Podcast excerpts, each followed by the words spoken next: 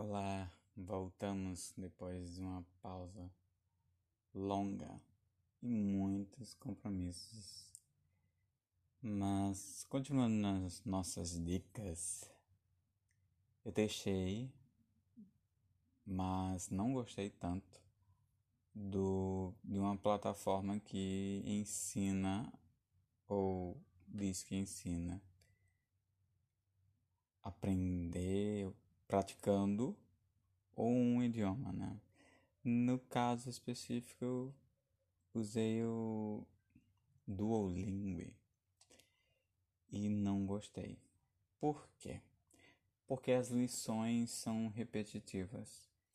Mesmo que você progrida e cumpra suas metas diárias, as palavras que você aprendeu ontem, elas voltam. E em outras palavras, o vocabulário não cresce. Não gostei tanto. Já tinha visto a Babel e outros aplicativos. Não me agradaram também por esse motivo. E dentre as ferramentas online que ajudam a praticar outro idioma para quem precisa se preparar para provas, continuo gostando mais da BBC de Londres. Ela fornece uma ampla base para vários cursos. E quando eu falo de vários cursos, eu estou dizendo de outros idiomas, português para inglês, espanhol, francês, alemão, russo. É muito material. E além de ser muito, são materiais diversificados. Você pode acompanhar podcast, é, a rádio BBC com dicas, o vocabulário sempre dinâmico. E com o tempo, e esse tempo é curto, você consegue enriquecer tanto o seu vocabulário ouvido, né, quanto falado, porque novas palavras, novos contextos são apresentados e isso prepara para textos. Prepara também para conversação porque quem quer aprender um idioma quer também chegar ao nível de conversação, compreender, poder falar e se expressar com nativos e com não nativos também, né? Então, fica aqui a dica. Continuo achando o BBC de Londres, o BBC Learn English, melhor plataforma para ensino de idioma do inglês, no caso, mas também é útil para outros idiomas, espanhol, também gosto muito. Então é isso, voltamos daqui a pouco com outras dicas. Pra, voltei. Para quem não conhece a BBC Learn English, existem pelo menos quatro divisões dentro desse projeto, né? Que é basicamente um departamento de serviço mundial da BBC. Esses quatro são os que mais me agradam.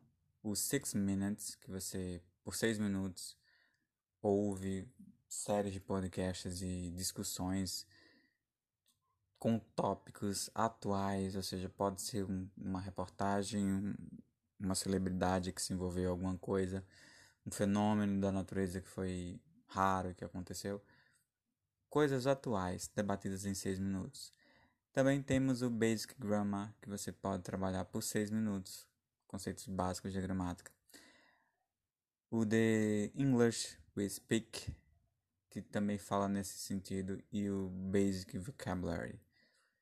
Tópicos por 6 minutos, mas você também pode se aprofundar e além desses 6 minutos. Qual é a vantagem desses 6 minutos? Você pode acompanhar por redes sociais como o Instagram, você pode acompanhar pelo YouTube, né? pode baixar o aplicativo ou entrar no site, né? entrar no, na aba, no browser e praticar por lá. Desde 1943 que eles praticam e inspiram técnicas de, de ensinar inglês. Então, é sim uma excelente ferramenta. Me agrada bastante. Já usei muito e eu acredito que hum, o inglês que eu tenho hoje melhorou com o tempo, óbvio, com prática, sem dúvida. E a BBC, o BBC Learning English fez parte dessa prática. Então me agrada bastante. As ferramentas que surgiram depois, Duolingo, hum, Babel e, outras similares, são interessantes, mas são, pelo menos do meu ponto de vista, não, não me agrada. Acho que, acho que a BBC ela consegue ser mais produtiva porque eu posso assistir vídeos, né, visual, e eu posso ouvir um nativo mesmo falando aquele contexto ali. E também me ajuda a, se eu quiser seguir passo a passo, tem uma longa lista de exercícios, que esses exercícios não são similares a cursos tradicionais, são baseados em fatos, né? Pode ser reportagem, jornal, notícias, mas contextualizado ali para que você entenda um cenário em contexto. Vai muito além do verbo to be. E é excelente. O material, na verdade, tudo que a BBC faz é de excelente qualidade. Sem contar que é gratuito, né? Então, e você ainda pode, se você tem dúvida quanto ao seu nível de inglês, fazer o teste dentro da plataforma e testar aí qual o seu nível a partir desse teste seguir um cronograma mantendo o ritmo. Mas claro, se você quer aprender outro idioma, tem que praticar, né? E é necessário para quem está na pesquisa. Para além disso, nesse momento de agora, eu queria falar da plataforma chamada Café, que ela é da CAPES, né, financiada pelo governo federal, que com ela, quem é estudante de escolas públicas de ensino superior, como as universidades federais, você pode logar na plataforma Café com o mesmo login que você entraria no seu portal de aluno e a partir dela encontrar periódicos, periódicos e dentro desses periódicos plataformas inteiras, né? Como o I3E, ACM, a Sevia, que você Nature, né?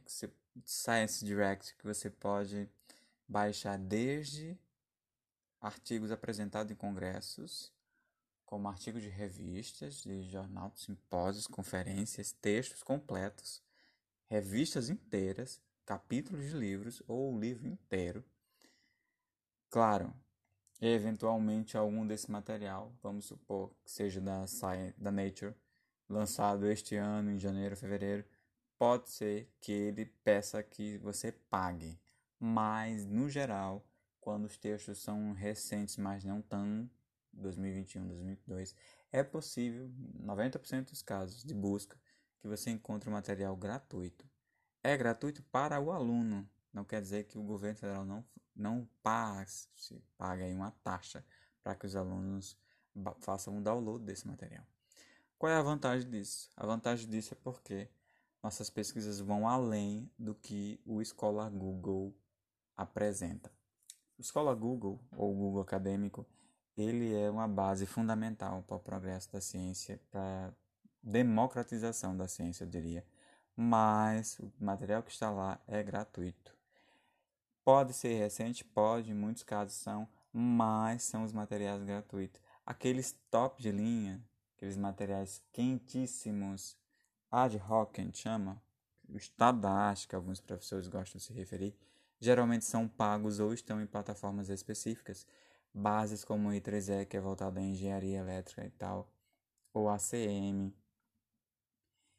é, ou ainda Nature, né, Science Direct, Elsevier, tantas plataformas assim, ou outras que você considere relevante. Mas essas plataformas elas são focadas em que? Congressos, eventos, jornais, simpósios, revistas, organizadas por eles ou por pares, né, associados a essas, a essas grandes corporações, e que, quando se publica e é aceito, quem não vai ao evento tem a opção de baixar via plataforma Café. Uma vez que você está logado, você pode lá baixar, busca por conteúdo, por periódico, ou por tema e assunto, encontrar esse material que você está encontrando ou por palavra-chave e baseado nisso fazer um, um apanhado, uma busca profunda relevante para seu material. Por que eu estou falando isso? Porque eu estou na fase de desenvolver material referencial teórico da minha tese. E procurando apenas no Google Acadêmico, eu consegui encontrar oito artigos oito artigos não dá para preencher uma tese, um capítulo de referencial teórico com oito, oito, oito, apenas oito artigos. Então eu fiz uma busca na, na Café. É, da Café eu fiz, entrei na Elsevier, na Science Direct, na Nature, na ACM e na I3E Explore, né? Essas bases e nessas bases eu fiz buscas por palavras por palavras-chave e para minha felicidade encontrei nada menos do que seis na Science Direct, seis artigos na Science Direct. Encontrei mais seis artigos associados a Elsevier. Encontrei nove artigos na Internet Explorer. Então, em apenas uma tarde, eu consegui 30 artigos para o meu referencial teórico. É muito material? É vou precisar de um mês para conseguir ler tudo isso. Mas é o básico para começar a escrever minha base de referência, né? Ali, o estado da arte. Justificar a minha tese, porque infelizmente, capítulo 1 e capítulo 2 de dissertações e teses, de, teses são teóricos. E você precisa ter uma fundamentação teórica associada a embasamento científico né, quais são as propostas, e essas propostas precisam estar relevantes, precisam estar atuais, precisam estar aí em, em corpo de debate ainda, né, sendo notícia, sendo relevante nos congressos, nos jornais, nas revistas. Então percebam só, lá no Google Acadêmico eu encontrei seis. Na Via Café eu encontrei mais de 30. Na verdade eu encontrei um, dois, três, quatro,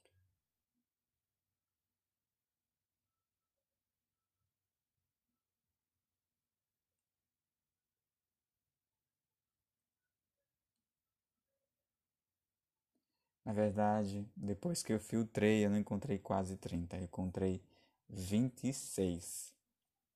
Porque alguns eu achei muito próximos aos que eu já tinha.